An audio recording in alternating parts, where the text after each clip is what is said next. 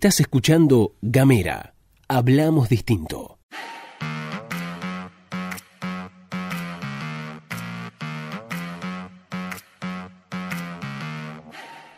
Buenos días, buenas tardes, buenas noches, depende del momento que estés escuchando este mini podcast.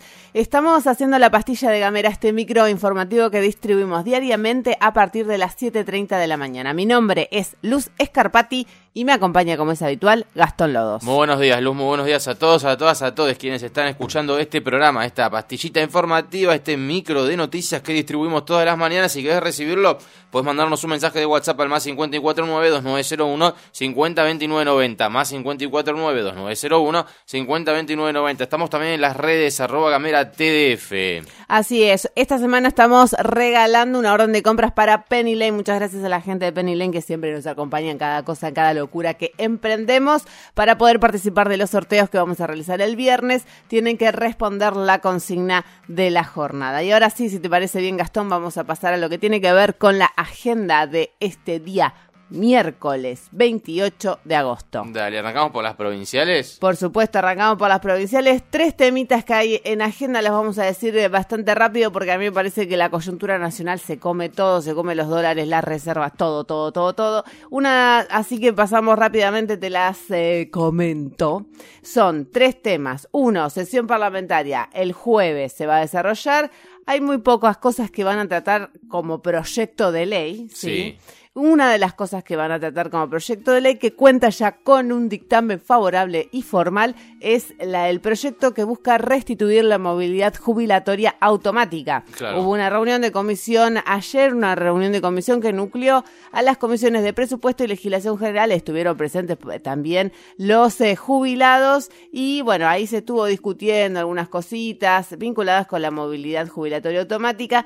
Quisieron modificar lo que tiene que ver con el índice de de las jubilaciones, pero el MP dijo, dijo, hasta acá dijimos. En criollo, digamos, lo que pasó fue que la UCR, eh, la UCR y el bloque UCR Cambiemos quiso meter una modificación más y el MPF le dijo, no, para un toque, que esto no es así, no es lo que nosotros propusimos, porque eh, todo esto de lo que se batió es el proyecto que presentó inicialmente Mónica Urquiza, ¿no? Es un proyecto del MPF, no recuerdo si es Mónica Urquiza o Cristina Boyajian ah, quienes presentaron el proyecto, pero sí forman parte del mismo, exactamente, forman parte del mismo bloque. Bueno, quiso meter la cuña ahí, el UCR Cambiemos, y parece que le dijeron que no. No, le dijeron que no. En el dictamen sí establecieron una, mm, establecieron cómo se va a llevar adelante el índice cómo se va a aplicar el índice de actualización eh, jubilatoria, pero no se modificó lo que se pretendía, sobre todo el sector de los jubilados, que era volver a la vieja forma de actualización. Lo único que se va a modificar este jueves es la automaticidad de, la de las em, jubilaciones. O sea, se aumenta, perdón, para explicarlo, pero después vos corregime una cosa, se aumenta eh, el salario de un trabajador de determinada área, el jubilado... Eh, recibe automáticamente el 82% de ese aumento. Así es. Corta, corta, así es. Vamos a volver a ese viejo sistema. Dos temitas más que hay en agenda.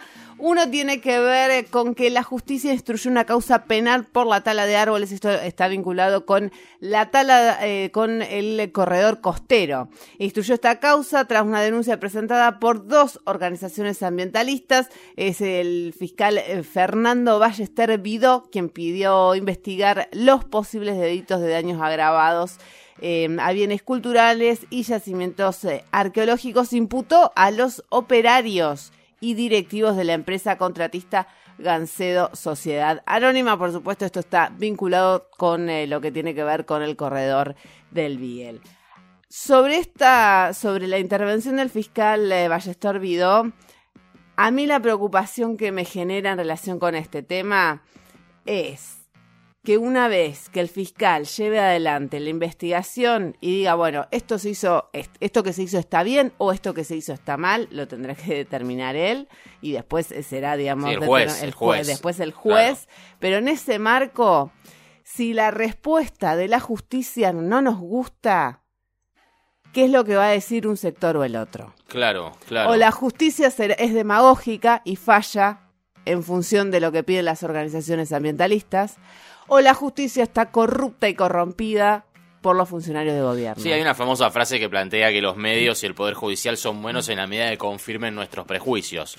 Lo que han denunciado algunas eh, organizaciones ambientales es que en la traza lo que se hizo está mal hecho en el sentido que se hizo más amplio de lo que debería haberse o de lo que estaba previsto en la traza.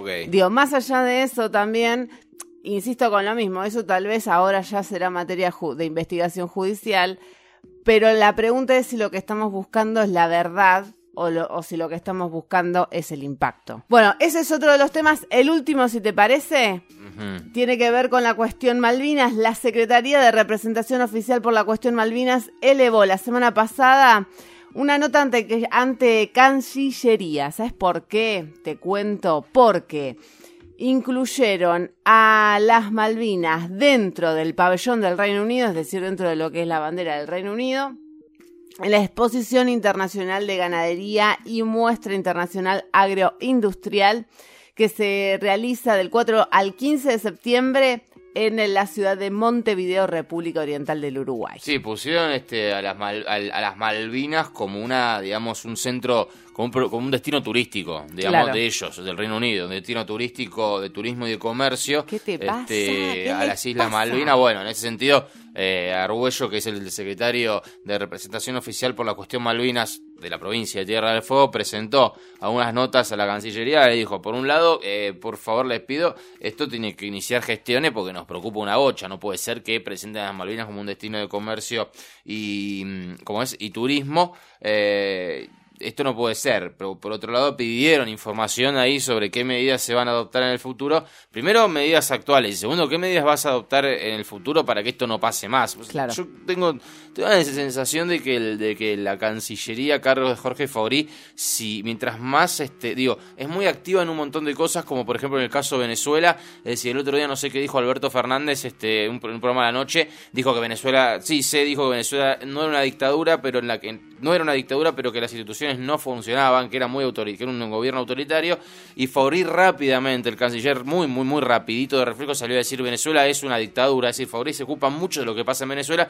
pero poco, me parece, en lo que pasa respecto a las Islas Malvinas. Que es este, territorio argentino. Que es territorio argentino, claro, bueno, y pasan estas cosas, por ejemplo, ¿no? Que Reino Unido presenta a las Malvinas como un destino de comercio y turismo. Bueno, Argüello, este, un hombre muy, que ha laburado muy, de una manera muy, muy intensa en estos años respecto a esto, eh, mandó algunas notas a Cancillería este, pidiendo explicaciones y pidiendo medidas, sobre todo. De hecho, así, chismecito rápido y pasamos a las nacionales, Argüello suena como canciller del Frente de, de Todes también, ¿no? Bueno, ahora sí, a las nacionales, rápidamente. Bueno, ayer está en la etapa de todos los diarios. Este, vamos a, repasar un poquito todo lo que pasó ayer, este, en la jornada de ayer, y que seguramente será motivo de, de charlas, discusiones y, y demás este, eh, relevamientos periodísticos el día de hoy, o sea que lo volverán a escuchar, lo siguen escuchando durante el día.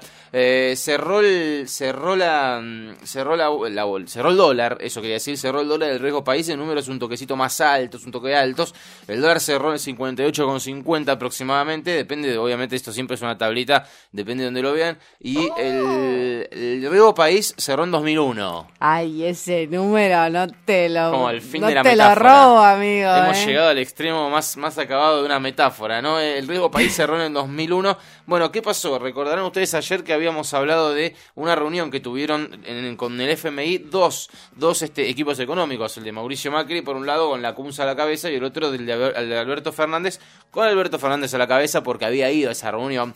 Después de esa reunión se dirigieron varias cosas, este, por ejemplo, se dice que Alberto, se dice que el gobierno le había pedido a Alberto Fernández que ratifique eh, em, eh, eh, su aval con el desembolso, que reclamaron del desembolso que queda, hay un Claro. desembolso fuerte que queda este, este año del FMI que es de 5.420 millones de dólares y eh, bocha de plata, ese desembolso sería el último del año y en teoría estaba pactado, pautado para que se hiciera antes del 27 de Sí. octubre. Bueno, parece que el gobierno le pidió a Alberto que reclamara eso y Alberto, esto lo, lo, lo releva, eh, perdón, ámbito financiero, ámbito.com.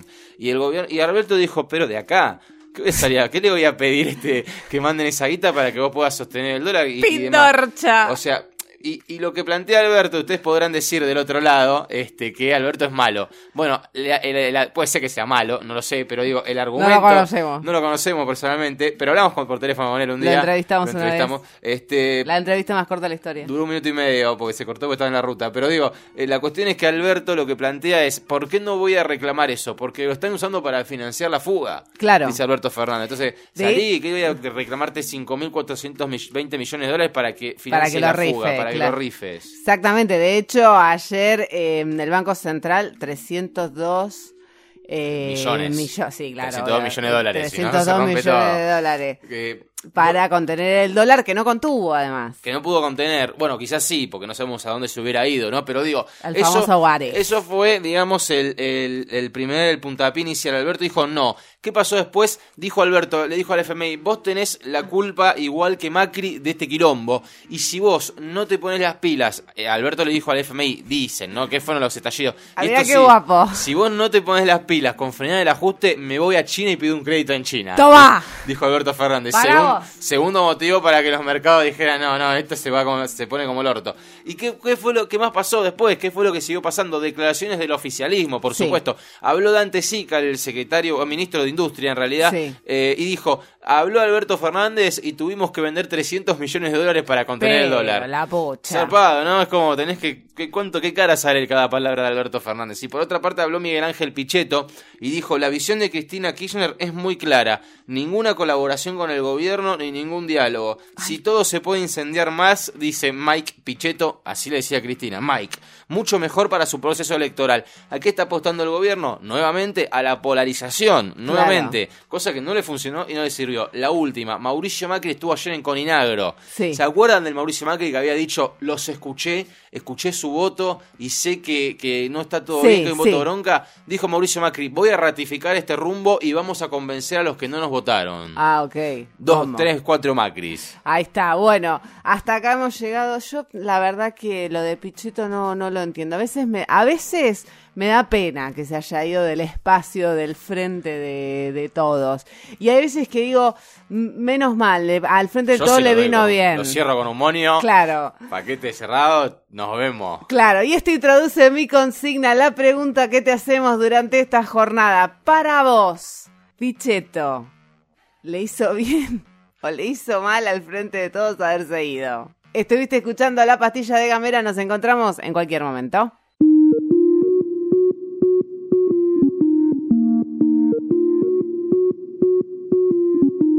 Compartí nuestros contenidos. Ayúdanos a crecer. Gamera.